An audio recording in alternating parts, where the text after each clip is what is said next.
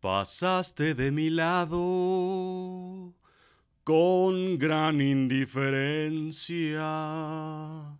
Y si vivo cien años, cien años pienso en ti.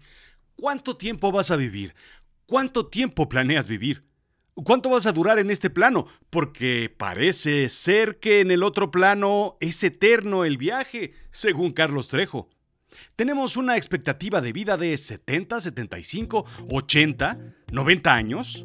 ¿Qué tal vivir 120 o 150? ¿Cuánto tiempo vive el ser humano? ¿Cuánto tiempo dura la maquinaria humana? La realidad es la verdad, lo efectivo y con valor práctico en contraposición con lo fantástico e ilusorio. Lo absurdo es extravagante, irregular, disparatado, opuesto a la razón, chocante y contradictorio.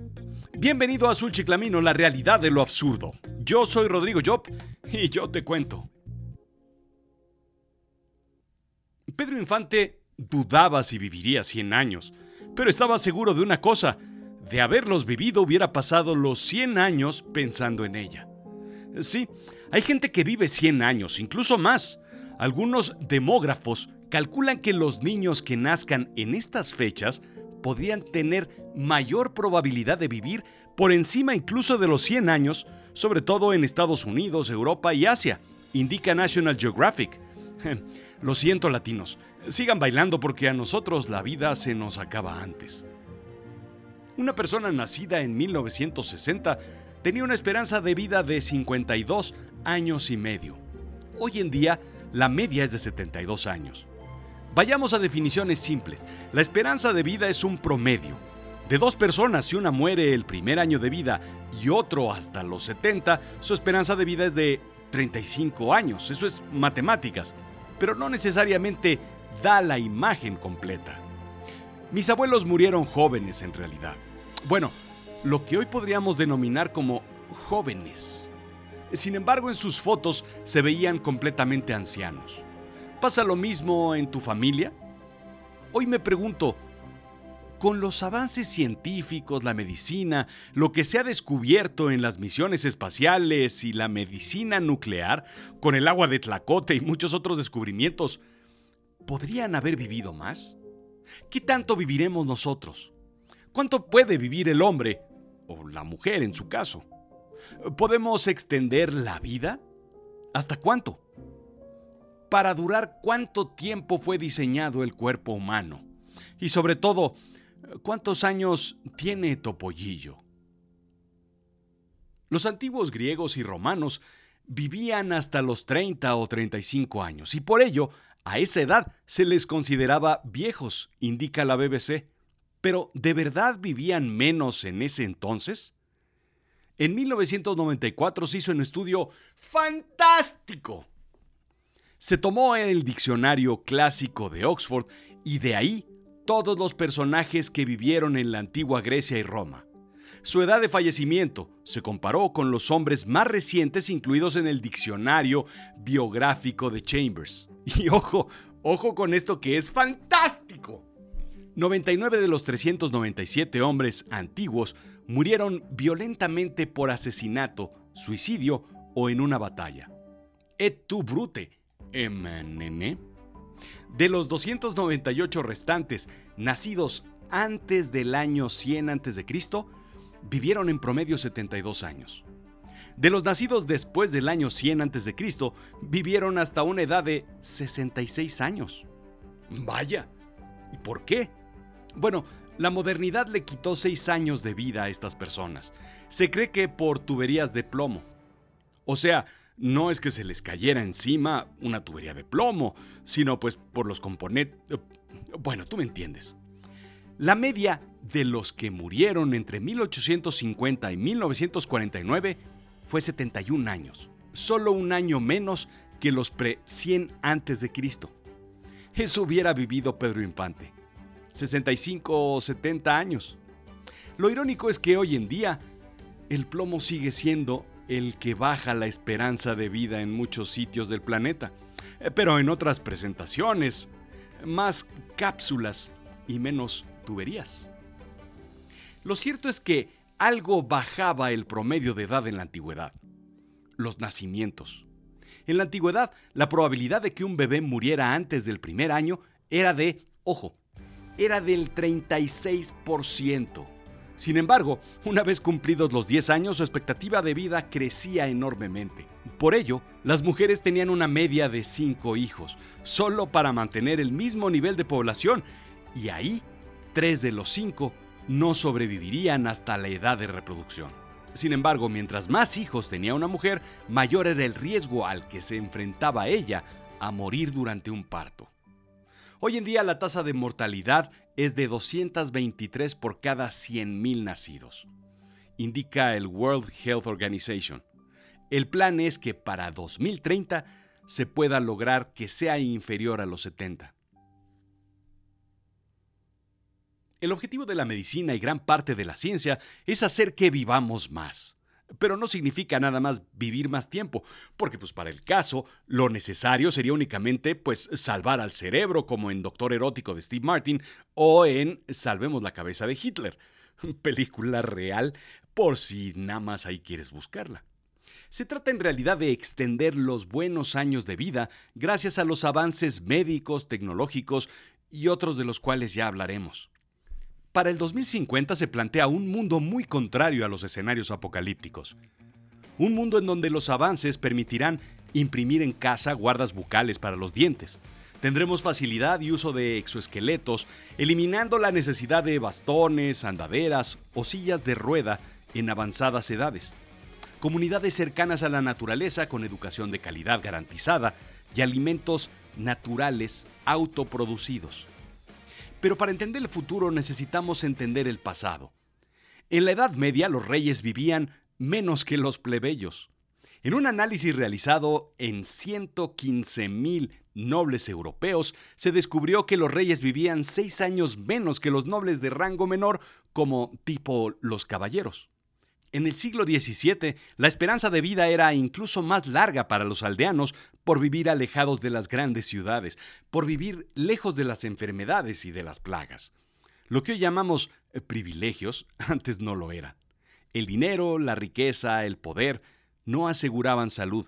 Por el contrario, aseguraban excesos, aseguraban enfermedades crónicas y aseguraban pues otro tipo de cochinadas que ya sabes.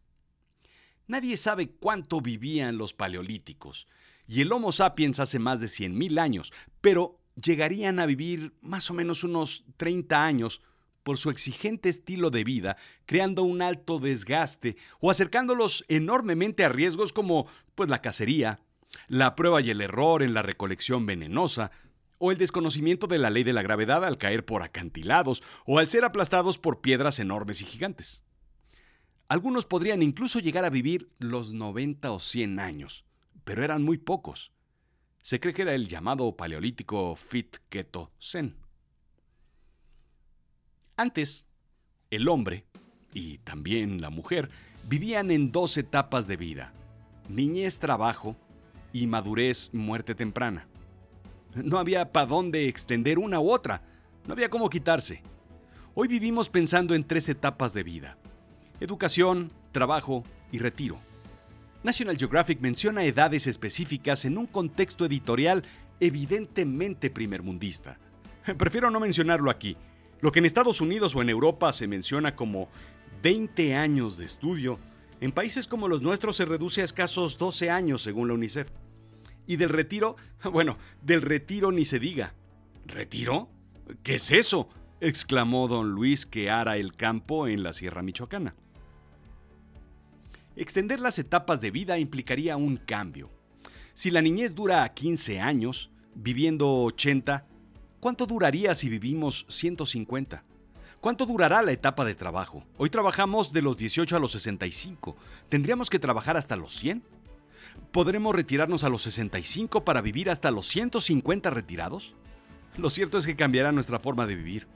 Probablemente veremos semanas de menos días de trabajo, vacaciones más extendidas. La pandemia demostró que es posible, indica Sarah Harper de la Universidad de Oxford. La tecnología nos ayudará mediante la inteligencia artificial. Quien se encuentra ya en una economía del freelance o de la independencia eh, lleva avance en ello, indica. Así es que, ¿qué tanto podemos extender la vida?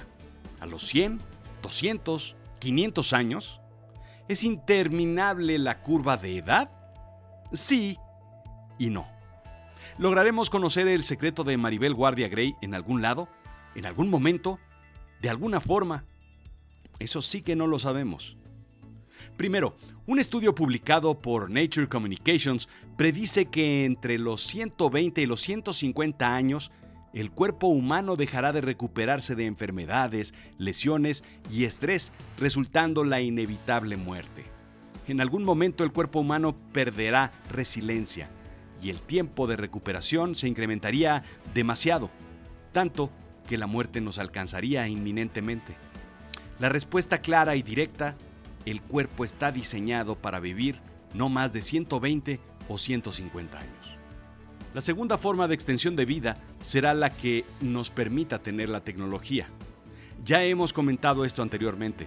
Descargar los recuerdos, la mente, la memoria, todo en un disco duro para ser cargado en un cuerpo artificial.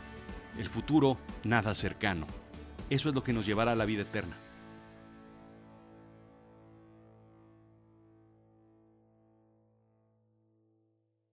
Hoy en día existen sitios que, curiosamente, tienen características de extensión de vida. Y no es que sean mágicos, es algo así como una combinación entre Cocoon y La Rosa de Guadalupe, así con tintes realistas, dramáticos, cómico, mágico, musical. Dan Butner, un explorador de National Geographic y su equipo de demógrafos, científicos y antropólogos se encontraron con gente que vive más, gente que engaña al sistema gente que pacta con la vida, más no con la muerte. Comenzaron a estudiar los sitios donde la gente vivía más y los llamaron Blue Zones o zonas azules o Zone Bleu o Zone Bleu o Signé Sony. En fin, ya sabes a qué me refiero. Son sitios en donde la gente llega a vivir hasta 100 años y el gran secreto, explica Houston Methodist, es que la gente padece menos enfermedades crónicas. ¿Por qué es fantástico? Bueno, pues porque actualmente 6 de cada 10 americanos Sí, sí, sí, I know, solamente estudios de Estados Unidos y ahí nada más hay estadísticas y cifras de todo, pero así es el mundo. 6 de cada 10 americanos sufren de al menos una enfermedad crónica como diabetes, enfermedades del corazón, cáncer, demencia.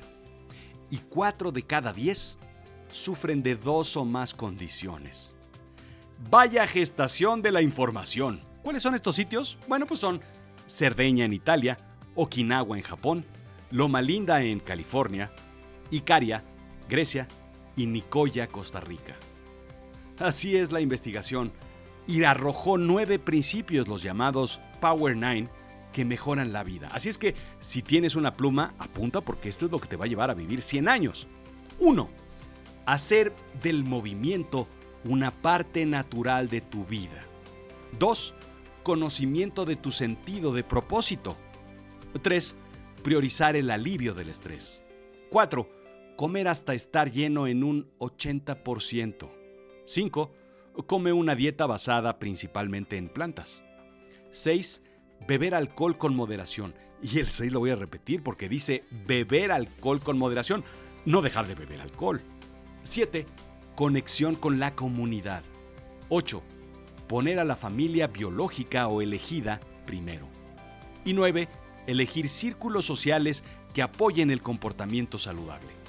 Hmm, parece una tontería, pero es básicamente disfrutar de la vida, enfocarte en no priorizar el estrés ni las personas tóxicas y asegurarte de beber, comer sin excesos, pero de forma disfrutable. Lo cierto es que si elimináramos la violencia, la guerra, los enfrentamientos armados, los juegos de póker armados, viviríamos más.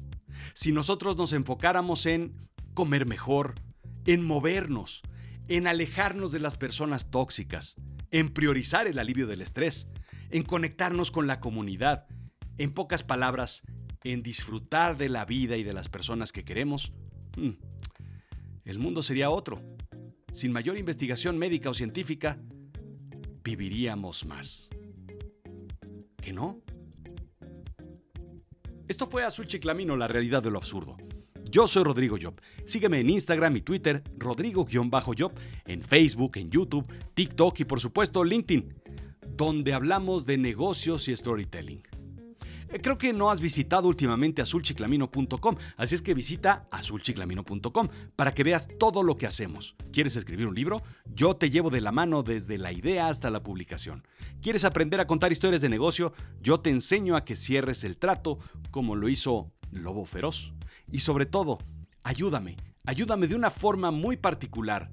Ponle muchas estrellitas o ponle pulgares arriba o, o haz que te guste y comparte este tipo de audios. Esa es la forma en la que me ayudas. Gracias.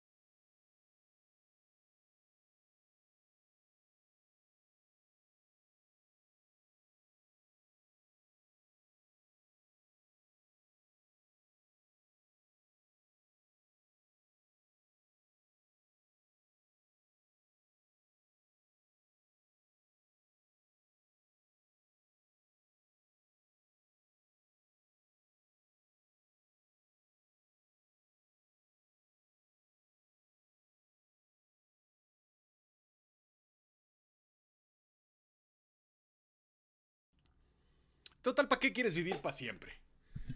Total, siempre estás ahí sentado en el sillón, con tu jueguito, siempre estás haciendo ahí con el Xbox.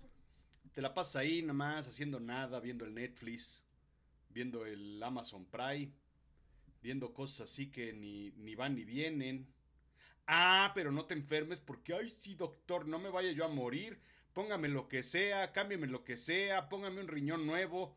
Ah, ¿verdad? Ahí es cuando sí dices voy a dejar de tomar, ahí es cuando dices sí voy a bajar de peso, ahí es cuando dices voy a ir al psicólogo. Pero mientras tanto, ahí no, pues ahí andas corriendo, ahí andas bañándote sin chanclas, listo para resbalarte. Tres cuartas partes de los accidentes suceden en el baño. Y eso no lo andas pensando. En lugar de comprar ahí de esas cosas ahí que, que tienen, este, pues, pues las lijitas esas para no resbalarte y ahí siempre estás metiéndote en problemas, siempre estás metiendo, la madre al, al, policía y al cuate ahí en la calle, listo para que te anden golpeando con un tubo como Adame. No se puede, pero siempre, ah, pero no vaya a ser que ahí sí me voy a morir. No me quiero morir, doctor.